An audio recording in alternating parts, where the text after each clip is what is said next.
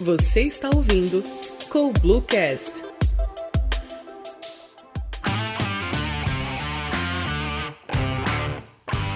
Bem-vindo aí ao podcast, Thiago é cliente da Coblu, aí para cliente da Coblu.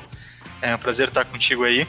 Então, se você pudesse apresentar um pouquinho, contar um pouco do teu histórico, como é que tu chegou até aqui, e hoje a gente vai contar bastante da história da Hyper para todo mundo. É, obrigado pelo convite, né? Acho que é sempre um prazer a gente estar tá compartilhando um pouco e, e, normalmente nessa troca sempre tem alguma coisa que se aprende também, né? E, e é, para mim é bem rico poder compartilhar e também é, ouvir um pouco, às vezes um feedback e tal, a gente acaba aprendendo bastante também. Então, um prazer aí estar com vocês, obrigado pelo convite, acompanho aí a, a já há um bom tempo, né? Conheço a turma de fundadores aí, um pouco do, do negócio, do ecossistema aqui de Startup PC e a gente acaba sempre se cruzando por aí. Além de tudo, somos clientes Coblu já há algum, algum bom tempo, né? O OKR em si, é, na nossa vida aí, teve algumas, algumas fases, então essa fase mais recente do Coblu é uma fase bem, bem positiva, bem promissora, que a gente tem tido bons resultados na empresa. Então é sempre bom compartilhar, agradeço aí pelo, pelo convite e vamos lá, vamos, vamos passar por um período de bons conteúdos. Legal, Thiago. Cara, então assim, você está na Hiper já, você tem a empresa faz quanto tempo? Faz sete anos, oito anos? A Hiper tem oito anos e meio, foi fundada em 2012. Cara, você tem uma história de bastante sucesso, né? Tem um, um exit aí recente. Queria que tu contasse um pouquinho do como é que foi esse momento da fundação, como é que vocês tiveram a ideia da empresa, é, como é que tu juntou os sócios para começar o negócio. Pode contar um pouquinho aí do começo? Legal. Eu, eu sempre gosto de dizer que tem a, tem a história bonita e tem a verdade, né? Então, vamos falar aqui, vou ser bem transparente que da, da, do que a gente, da, como a gente fundou a empresa e tal. Acho que ela, ela mesmo assim tem, tem bons insights de inspiração e, e para a gente entender que bons negócios nascem é, sem a necessidade de ser uma ideia extremamente disruptiva ou, ou algo extremamente novo, né, inédito e tudo mais. Tem um pouco desse, desse é, canto da sereia aí no mundo do empreendedorismo tal. Parece que o cara teve uma ideia extremamente disruptiva no, no dia zero e, e, ela é assim desde o começo. Na verdade, as coisas vão se construindo, né? O cenário vai ficando cada vez mais claro. Como se estivesse subindo né, uma, uma montanha, quanto mais alto a gente sobe, mais fácil fica né, de enxergar as coisas. Isso vai acontecer com a jornada da empresa. Então a gente veio, né? Eu, meus outros dois é, sócios fundadores, o Marinho e o Fischer, que são é, grandes parceiros, assim, tenho uma admiração muito grande por eles aí, pela história que a gente desenvolveu juntos. A gente veio trabalhando é, numa rede de varejo antes de empreender. Nós éramos é, responsáveis pelo, pela área de sistemas do Grupo Avan. Né? Hoje o Grupo Avan é conhecido Brasil afora e tal, mas na época que a gente tocava a operação lá, o, o, o grupo estava começando a ganhar corpo tal, estava inaugurando lá a sua trigésima, quadragésima loja, tal, já estava numa fase de escala e já estava ali, né, aquele núcleo de sistemas já era um núcleo bem representativo na empresa. Tínhamos uma pequena unidade de sistemas lá dentro. A Van sempre teve uma característica muito vanguardista em, em tecnologia, em sistemas, e desenvolver, desenvolveu boa parte dos sistemas dentro de casa. Né, e a gente era daquela equipe ali, tocava a equipe de sistemas da Van. E a gente decidiu, um belo momento, sair da Van para empreender e o mais curioso é que a gente não foi empreender para grandes varejos, né? a gente foi para o outro lado da pirâmide. Peraí, vamos lá para a base da pirâmide, onde estão os micro e pequenos empreendedores de varejo. Ou seja, vamos levar a tecnologia, é, esse conhecimento de negócio, de varejo e tal, para o empreendedor que não é o, o cara que está mais é, hoje no holofote aí do mercado. E de lá para cá, né, um mercado extremamente regulado, extremamente regulado, lei para tudo que é lado, então, o que podia ter no software, o que não podia, como é que era, como é que não era e tal. Então, é um, é um mercado que não cresceu muito, não inovou muito, porque é, tinha muita regulação.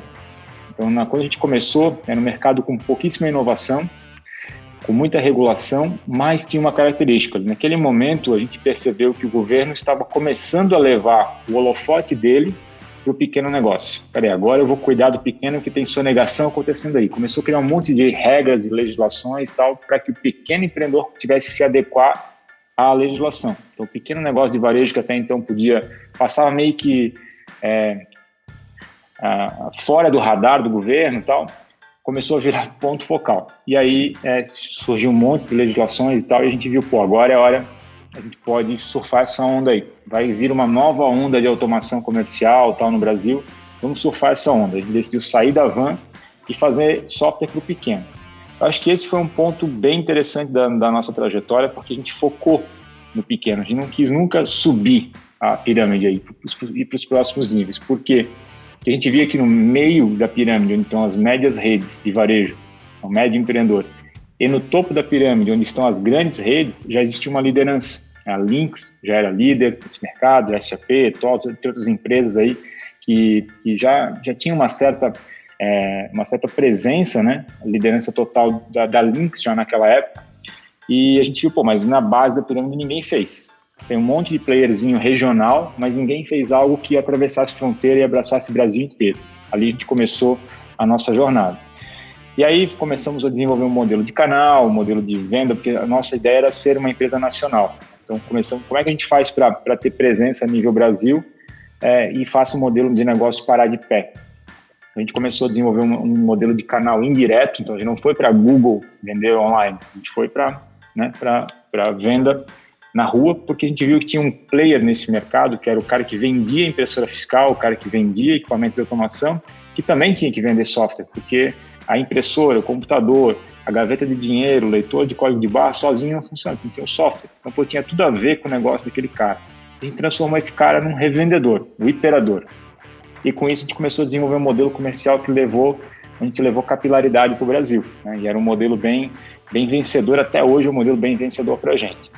Então, basicamente, sim, tentei é, trazer um pouco do, de onde a gente veio, né? Por que, que a gente começou Talvez um pouco do, da, da, história a gente deve falar na sequência do, do, do, episódio de hoje, mas só para ter uma ideia de como é que foi o ponto de partida, né? Que, é, resumindo, assim, fazendo um salto para o momento de hoje, né? Levou aí para duas mil cidades do Brasil, estamos aí com mais de 20 mil lojistas usando o nosso produto, né? Em lojas diferentes, né? CNPJs usando o nosso produto, e com uma taxa de crescimento muito boa, né? Esse ano a gente deve superar a marca é, de 60% de crescimento, e a gente está numa uma, uma, uma atração legal aí, com excelente projeto para o futuro.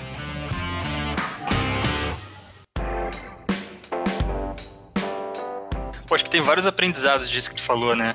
Primeiro é você pegar um produto que talvez já existe, mas trabalhar ele para um nicho diferente e com certeza ele vai, o produto vai obter características diferentes por estar focado naquele nicho, como vocês fizeram das pequenas uh, micro negócios ali, né, do, do varejo ao invés de focar nas médias e grandes, e vai bem naquela ideia que você trouxe no começo, né, de não precisar necessariamente inovar com um produto totalmente novo. Então a gente já viu, eu já vi vários cases desse, né, a empresa foca com uh, foca, foca num nicho, mas num público diferente, então nem vocês escolheram as pequenas empresas, ou às vezes traz um produto que já teve sucesso lá fora, mas adapta ele para o Brasil, né, com conhecimento daí da, da cultura, da, da, da sociedade como ela funciona no Brasil e aí adapta um produto de fora, mas sem necessariamente construir algo novo, né? Então acho que desmistificando um pouquinho isso, uh, que, que é bem legal. E, uhum. cara, tem um negócio interessante que você citou, né? Vocês passaram por mais um programa de aceleração e captaram, você comentou aí, uma rodada de investimento. Como que é esse processo de, de captar investimento? Acho que tem muitas startups aí que nos escutam que estão... Que esse é o sonho, né? O cara quer conseguir ali as suas rodadas e começar a crescer e quem sabe uhum. chegar num exit aí que nem vocês chegaram. Como foi esse processo de captar o investimento, né, da, se você quiser contar aí das rodadas que aconteceram com vocês e até o uhum. processo de venda?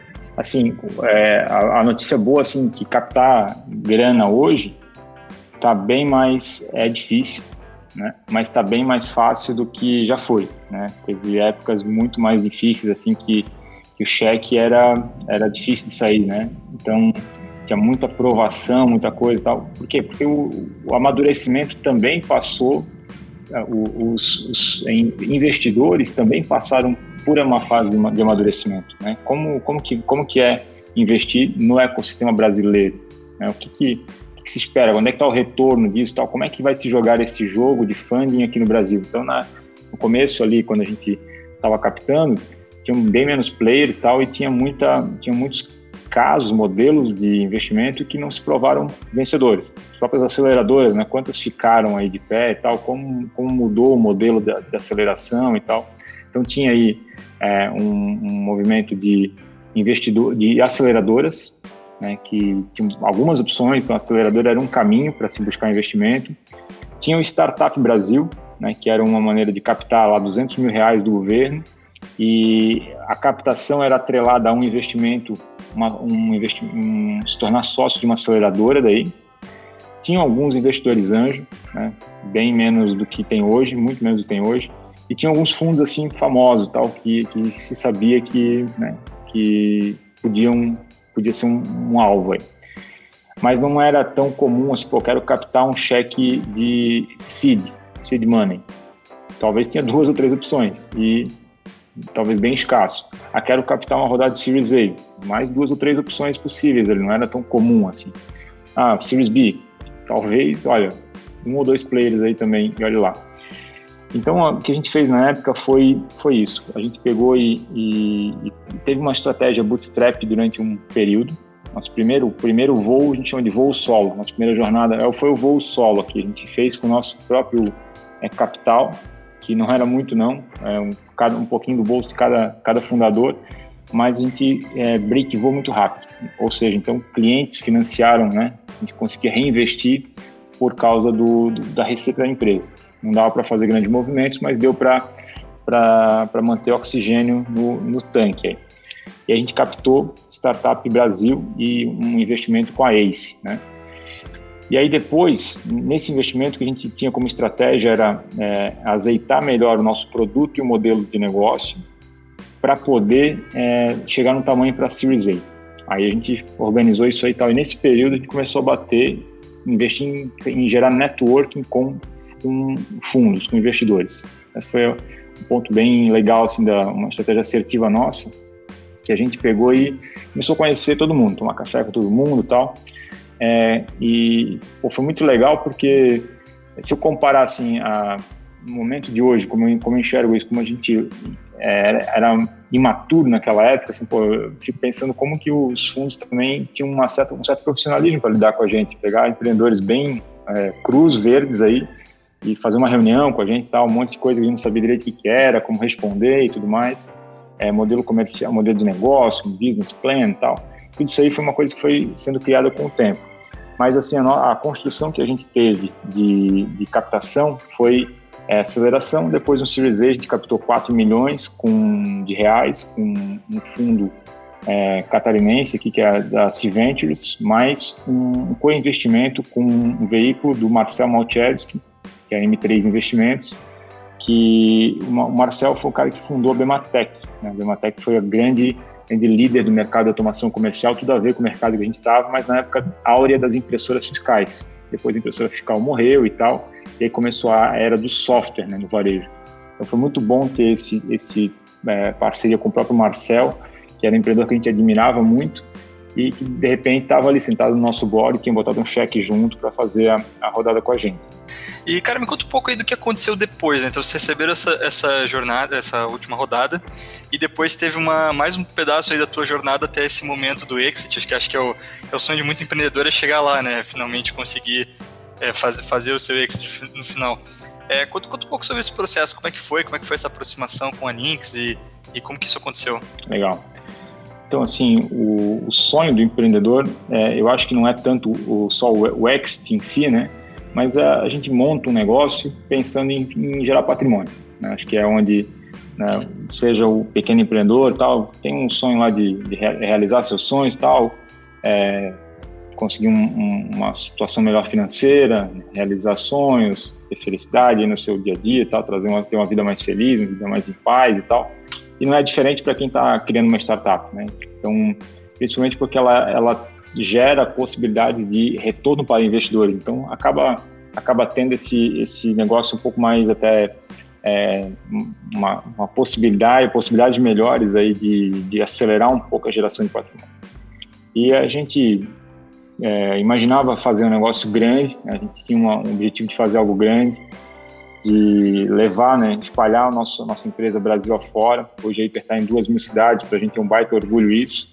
E, e, nesse caminho, né, a gente sabia que não ia fazer, é, não, não, seria é, interessante fazer isso dando um passinho pequeno de cada vez. Então, investimento sempre foi uma tese nossa. Pô, peraí, nós vamos, vamos buscar investimento que vai, vai tocar aqui é, com, com o, o, motor em alto giro sempre. Tá sempre buscando crescer o mais rápido possível, o, dentro, o pé no chão aqui, mas com né, crescer, buscar, buscar crescimento tanto na, na, linha de cima quanto na linha de baixo, aqui, né, quanto na, é, em resultado, métricas e tal.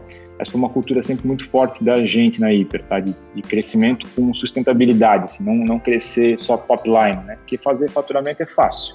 Né? É mais fácil tem um monte de coisa que dá para fazer, pô, tô, tô crescendo faturamento, mas peraí, e, e o economics aqui? Para de pé, o negócio todo fecha, que vai, em algum momento da tua vida vai, vai dar lucro esse negócio? Ou ele é um, ele é um buraco sem fundo, né? E, e aí a gente, nesse período, então, pegamos Série A tal, a gente tinha um plano de, de dois anos, desenhado assim, que a gente chamou, foi uma grande reconfiguração da empresa naquele momento, né? a gente deu uma profissionalizada grande no negócio, porque a gente imaginava, pô, daqui a pouco vamos pegar uma série B, a gente tem que crescer aqui algumas vezes aqui o nosso negócio, umas três, quatro vezes aqui e tal, para a gente poder é, buscar uma série B com mais apetite e não diluir demais, tal, né, poder, é, não, não, queria perder controle da Hiper é, numa série B ainda. A gente tá, sempre trabalhou muito para com, com um foco nisso. E aí Fizemos muito bem essa fase de dois anos ali de reconfiguração da empresa. Então, lá por final de 2018, né, o, o plano estava praticamente, a gente via, pô, o que tinha para fazer estrategicamente, a gente chegou, né, reconfiguramos, aí, investimos muito em governança, é, conselho, auditoria, tal, gestão, né, é, cultura, time, time estava bem redondo, estruturado, investimos na modernização da marca, investimos no produto, né? Criamos uma, a nova geração do produto hiper que estava alinhada já com o modelo mais digital, é, uma nova fase da, da, do, do, varejo brasileiro que era em cima dos documentos eletrônicos, né, do cupom eletrônico, da nota eletrônica e tal, que foi a, é a nossa realidade hoje. Investimos pesado nisso, um trabalho árduo, assim, deu, tem muitas feridas aqui, se eu mostrar para vocês aqui da, desse período aí, e do modelo comercial, né? A gente adequou. Então teve um período assim, um grande canteirão de obras na Hiper e a gente fechou, estava fechando esse ciclo aí em 2018. E aí um belo dia toca o telefone na Hiper, eu estava em Curitiba e aí era uma empresa dizendo, ó, oh, quero falar com um dos fundadores aí e tal. Aí passaram para o Fischer a ligação e o camarada falou, ó, oh, seguinte, sou da empresa tal, não era Links, é, quero conversar com os fundadores aí, porque a gente tem uma proposta societária para fazer. Vocês estão abertos para isso? Aí Fischer falou, por telefone aqui, vai uma, uma, cair uma ligação na minha mesa aqui de, de M&A. Ah, papo furado isso, mas tá, beleza, vou te passar o telefone do Thiago, liga para ele e tal. O cara me ligou e era uma empresa né, bem ativa no mercado aí, querendo fazer proposta. Eu falei, não, tá bom, e, é, não vou te dizer que não, né, nós estamos buscando aí, não está à venda, nada disso, mas me conta o que tu tens em mente, me fala, vamos conversar tal. A gente está pensando numa série B aqui, pode ser que tenha sinergia ou não. E aí avançou, avançou para o MOU tal, a gente teve algumas reuniões, mas a gente não se entendeu muito bem, se não estava se entendendo muito bem em termos de valuation tal. A gente, pô, se por esse preço não faz vender agora, antecipar tal, a gente, se a gente conseguisse pegar um múltiplo X para cima, talvez faça a gente mudar, ao invés de fazer uma série B, fazer um exit, né? Uhum. E aí eu, eu voltei a falar com a Lynx, porque lá em 2016, quando a gente estava negociando Série A, a Lynx tinha chegado para a gente, então, tinha conhecido a gente e tal, tinha falado um pouco sobre isso. Ah, peraí, a gente tem interesse em mandar uma proposta, tal, não sei o quê. E então a gente conversou um pouquinho sobre isso, mas não avançou na época. Não, né, a gente era muito, uma empresa muito pequena, tal, não fazia muito sentido.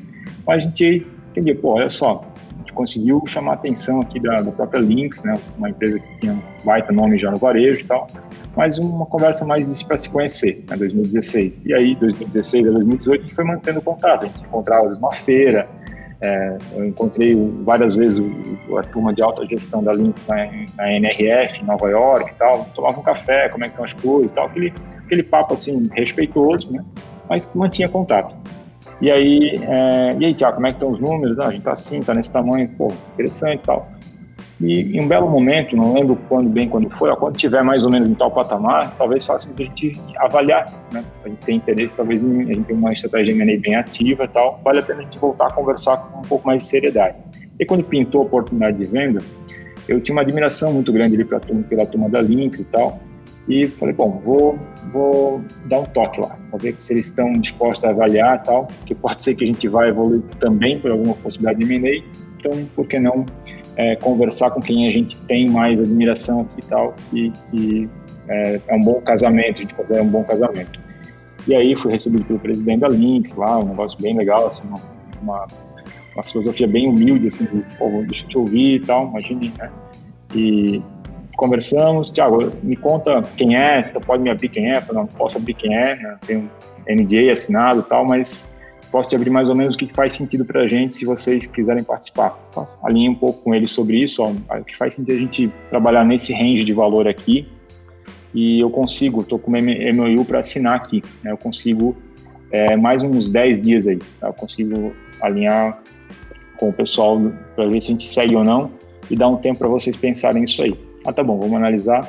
E aí na semana seguinte me ligaram, Tiago, a gente vai mandar oferta nesse caminho, vem para cá, vamos almoçar junto e tal.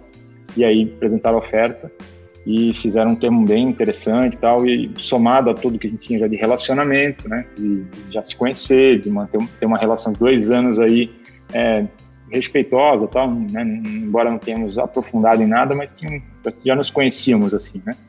Aí a gente decidiu, pô, vamos, a gente confia mais aqui nesse terreno aqui, vamos, vamos por aqui que a gente tem mais, mais confiança e que o casamento é, é, é melhor por aqui do que num, nessa outra empresa que estava, um, tinha apresentado oferta para a gente. Foi um negócio bem legal, assim, muito aprendizado, uma fase muito maluca, assim, para legado, sabe, coisas que quanto a gente amadureceu nesse período e, e foi tocado por, por por minha conta, assim, não, com, com, meus, meus sócios me apoiando e tal, mas eu tentava não sobrecarregá-los, com isso para a operação não ser afetada, né? Mas não busquei advisor nenhum tal, estava tocando de frente ali, com o apoio de um sócio, investidor outro, também tinha um pouco mais de experiência, mas foi um negócio bem interessante, bem, um aprendizado bem legal. Poxa, cara, sensacional, que legal aí, parabéns aí, Thiago, poxa, por ter, ter vivido essa história toda aí, muito, muito legal. É, e eu, eu queria entender assim, por vocês passaram por tudo isso, cara, e o que, que tu tem de perspectiva para o futuro agora, depois dessa experiência toda? O que, que é o, o Thiago e a Hiper agora adiante? Que conta aí um pouco para nós, cara. Legal. Assim, o que eu falei com o próprio Alberto, Alberto é presidente da Lynx, né? É uma coisa que eu falei para ele, que eu, que eu tenho como lema, assim, para mim é enquanto o empreendedor estiver vivo dentro de mim, né, a, a gente vai tocar. Né? A gente não tem, não, a gente assina um, um, um negócio de, de M&A e tal, tem alguns termos onde tem um, um prazo mínimo, né? Ó, tem que ficar até esse período aqui, né? a gente assume o compromisso, mas não tem prazo máximo. Uhum. interessante. Não tem prazo, ah, um dia, nesse dia aqui sai. Né? Não, ninguém combinou isso, não tem nada combinado em relação a isso, muito pelo contrário, a gente tem é, é, tratativas de longo prazo, inclusive é, discutidas tal, pactuadas, porque a gente tem o interesse de tocar né, o projeto. É, a gente ganhou uma autonomia gigante para fazer, a, a tocar a Hiper de maneira independente. Né? Se for olhar, a, a Lynx tem uma trajetória grande de aquisições e tal. A Hiper é uma empresa independente dentro do grupo. Né? A marca Hiper não tem, o CNPJ não tem, a gestão mantém com os fundadores e tal, com o nosso time. Então a gente teve, assim, de, se for falar de mudanças, que a gente teve foram mudanças super positivas melhoras assim de é, maturidade para a gente, tal, em termos de auditoria, de, de governança, conseguimos dar uma melhora, porque a gente já tinha uma governança muito boa, será ela muito boa, e a gente melhorou ainda mais, tal, adequar a compliance, a gente tem uma empresa de capital aberto Brasil, Nova York, então tem uma série de compliances aí é, para a gente seguir, mas pô, negócio que sai tranquilo, tem uma equipe muito boa né, na controladoria, nossa diretoria financeira é uma, uma equipe muito competente ali que faz negócio é, muito bem executado. Então, esse é um ponto que está legal. E em termos de projeto, a gente imagina, né, a gente já cresceu muito depois do que depois do deal. É, ao invés de ninguém jogou toalha, ninguém tratou diferente, continua jogando. E a gente segue uma filosofia do que eu é, falo muito para a minha equipe também, para o pessoal. Trabalhe sempre para você, independente de quem é o dono do CNPJ. Né? Quem é funcionário, quem é trabalha naquela empresa, trabalhe para você. Não interessa se o CNPJ é do Gustavo, se é do Jorge, se é do Thiago. Trabalhe para você, faça o que te faz bem. Tem a ver com teus, teus objetivos de vida e tal. Tá conseguindo seguir tua vida de uma maneira legal? Beleza. Né? Então, é, não é porque eu não sou mais dono do CNPJ Hiper, sociedade na, na Lynx si, né? mas não dono do CNPJ Hiper. Mas pertenço, a grande foto eu pertenço ali, né? eu, eu, eu me enxergo ali dentro, e o projeto Hiper, qualquer vitória que a gente tem lá é uma vitória tão minha hoje quanto ela era lá no começo da empresa, quando a gente, mesmo antes de pegar qualquer investimento, coisa desse sentido. Então, acho que a gente, a gente segue nesse, nessa filosofia. Ah, fantástico, cara. Poxa, que bom que ter que tu pode transmitir esse senso de pertencimento ao negócio. Né? Acho que isso é muito importante, senso de propósito também, né? de trabalho, né? E espero que é. o empreendedor continue vivo aí dentro muito tempo, então, né? Porque tá, o sucesso tá grande. E, cara, eu... Beleza, Thiago, obrigadão de novo, então, agradeço. Ficamos por aqui, fiquem guardando aí o próximo episódio do Bluecast. É, acho que, Thiago, daí o pessoal consegue te encontrar talvez no LinkedIn, quem quiser acompanhar, né? Teu Thiago Vailate, quem quiser acompanhar teu trabalho, você vai postando umas coisas ali também, né? É isso aí, LinkedIn eu posto, posto com bastante frequência, no Instagram também, né? tem, no Instagram tem um pouco mais da, da vida mais dos bastidores aí, mas volta e meia solto o conteúdo lá também. Tô, tô por aí, não é difícil me encontrar não. Beleza, então, Thiago. Obrigado, cara. Valeu. Estamos terminando por aqui. Valeu. Um abraço, pessoal. Obrigado pela oportunidade. Um abração a todos. Você acabou de ouvir com Bluecast. Acesse www.coblue.com.br.